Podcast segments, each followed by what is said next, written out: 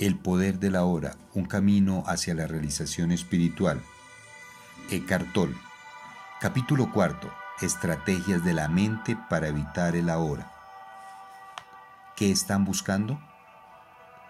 Carl Jung cuenta en uno de sus libros una conversación que tuvo con un jefe indígena norteamericano que le señaló que tal como él lo percibía, los blancos tienen caras tensas, ojos penetrantes y un porte cruel.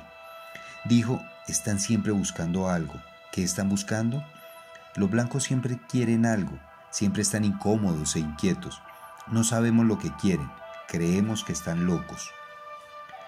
La corriente subterránea de desasosiego constante comenzó mucho antes del surgimiento de la civilización industrial occidental, por supuesto, pero en la civilización occidental que ahora cubre casi todo el globo, incluyendo la mayor parte del este, se manifiesta en una forma aguda sin precedentes. Estaba ahí ya en la época de Jesús y también 600 años antes, en la época del Buda y mucho antes. ¿Por qué están siempre inquietos? preguntaba Jesús a sus discípulos. ¿Puede la preocupación añadir un solo día en su vida?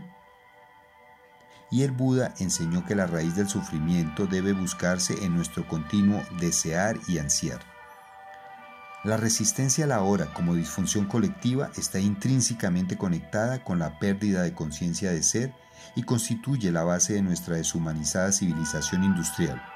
Freud, a propósito, también reconoció la existencia de esta corriente subterránea de desasosiego y escribió sobre ella en su libro El malestar en la cultura pero no reconoció la verdadera raíz del desasosiego y no se dio cuenta de que es posible liberarse de él. Esta disfunción colectiva ha creado una civilización muy infeliz, extraordinariamente violenta, que se ha convertido en una amenaza no solo para sí misma, sino también para toda forma de vida sobre el planeta.